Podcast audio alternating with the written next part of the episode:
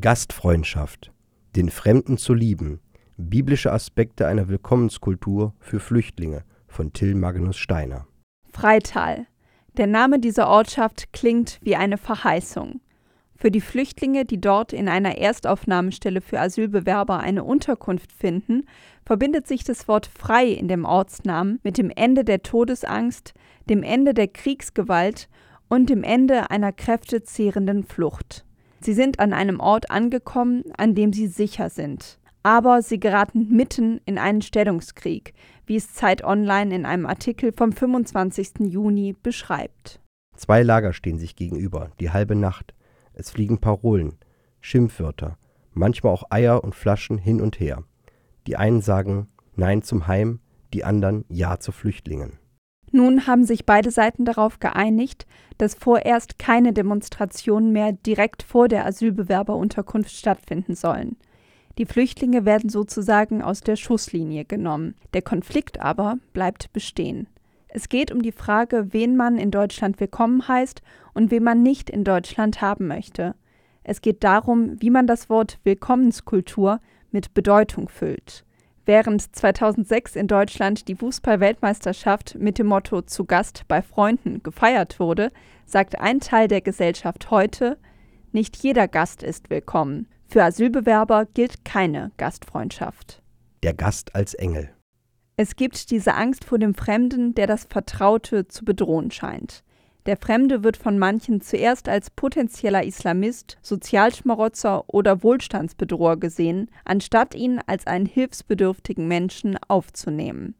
Der Angst vor dem Fremden stellt der Hebräerbrief die Forderung nach der Gastfreundschaft entgegen. Vergesst die Gastfreundschaft nicht, denn durch sie haben einige, ohne es zu ahnen, Engel beherbergt. Hebräer Kapitel 13, Vers 2. Diese Forderung könnte einfach abgewunken und ad acta gelegt werden. Das deutsche Wort Gast verbindet man heute eher mit einem bezahlenden Hotelgast oder einer lieben Person, die man selbst eingeladen hat. Aber das Wort Gastfreundschaft hat eine andere Bedeutung. Das griechische Wort für Gastfreundschaft lautet Philioxenia. Das bedeutet wörtlich Liebe zum Fremden, Fremdenliebe. Gastfreundschaft bedeutet, den Fremden aufzunehmen. Es geht darum, denjenigen, den man nicht kennt, trotzdem willkommen zu heißen und ihn zu beherbergen. Genau darum geht es dem Hebräerbrief. Die Begründung für diesen Rat zur Gastfreundschaft wirkt beinahe mystisch. Denn durch sie, die Gastfreundschaft, haben einige, ohne es zu ahnen, Engel beherbergt. Hebräer Kapitel 13, Vers 2. Diese Begründung verweist zurück in das Alte Testament, in dem Abraham und Lot in Genesis 18 und 19 als Paradebeispiele für Gastfreundschaft dargestellt werden. Abrahams Gastfreundschaft. Die Erzählung in Genesis 18 ist durchaus verwirrend. Sie berichtet von einer Gotteserscheinung. In Vers 1a heißt es: Der Herr erschien Abraham bei den Eichen von Mamre. Genesis Kapitel 18, Vers 1a. Im nächsten Vers wird jedoch berichtet, dass Abraham nicht Gott, sondern drei Männern begegnet. Er, Abraham, blickte auf und sah vor sich drei Männer stehen. Als er sie sah, lief er ihnen vom Zelteingang aus entgegen, warf sich zur Erde nieder und sagte, Mein Herr, wenn ich dein Wohlwollen gefunden habe, geh doch an deinem Knecht nicht vorbei. Genesis Kapitel 18, Vers 2 bis 3. Drei fremde Männer kommen zu Abraham. Er begrüßt sie, indem er ihnen entgegengeht und sich vor ihnen demütig niederwirft. Er bietet ihnen Wasser an, damit sie ihre Füße waschen können. Er lässt Brot für sie backen und lässt ein Kalb für sie zur Stärkung zubereiten. Ganz absichtlos gewährt Abraham seine Gastfreundschaft.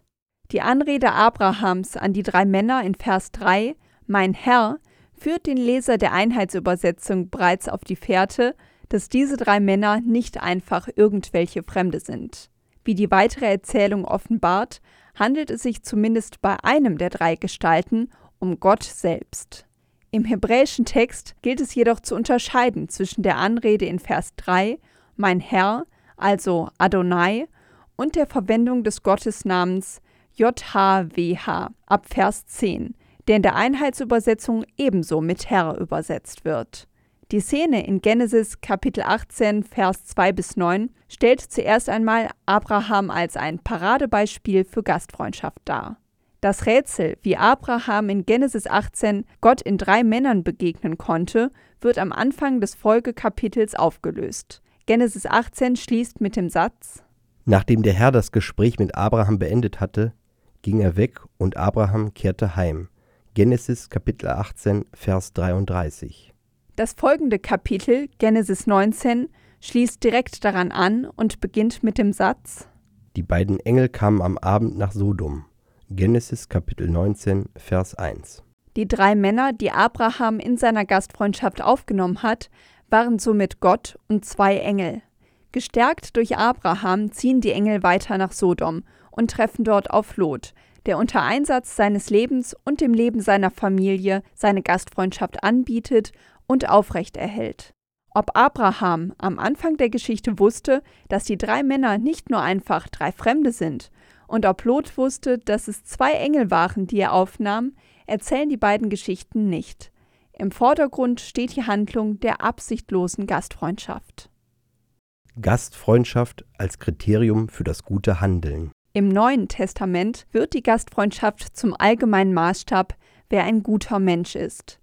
In der von Jesus in Matthäus Kapitel 25, Vers 31 bis 46 beschriebenen Weltgerichtsszene werden die Gerechten gesegnet und der Menschensohn, der als König zu Gericht sitzt, begründet dies unter anderem mit folgenden Worten. Denn ich war hungrig und ihr habt mir zu essen gegeben, und ich war durstig und ihr habt mir zu trinken gegeben. Ich war fremd und obdachlos und ihr habt mich aufgenommen. Matthäus Kapitel 25, Vers 35. Aber keiner der Gerechten hat dem Menschensohn je direkt zu essen oder zu trinken gegeben oder ihn gar aufgenommen unter seinem Dach. Das Kriterium des Gerichts ist in den Worten Jesu nicht das Handeln gegenüber Gott, sondern das Handeln gegenüber dem Mitmenschen. Amen, ich sage euch, was ihr für einen meiner geringsten Brüder getan habt, das habt ihr mir getan. Matthäus Kapitel 25, Vers 40. Willkommenskultur. Für die Bibel ist Gastfreundschaft eine ethische Verpflichtung. Es geht darum, in dem Fremden den Mitmenschen zu sehen und diese Person als Bruder oder Schwester zu behandeln. Im Angesicht des anderen soll Gott gesehen werden. Es geht darum, den Fremden mit Abraham entgegenzugehen und mit Lot für den Gast einzustehen.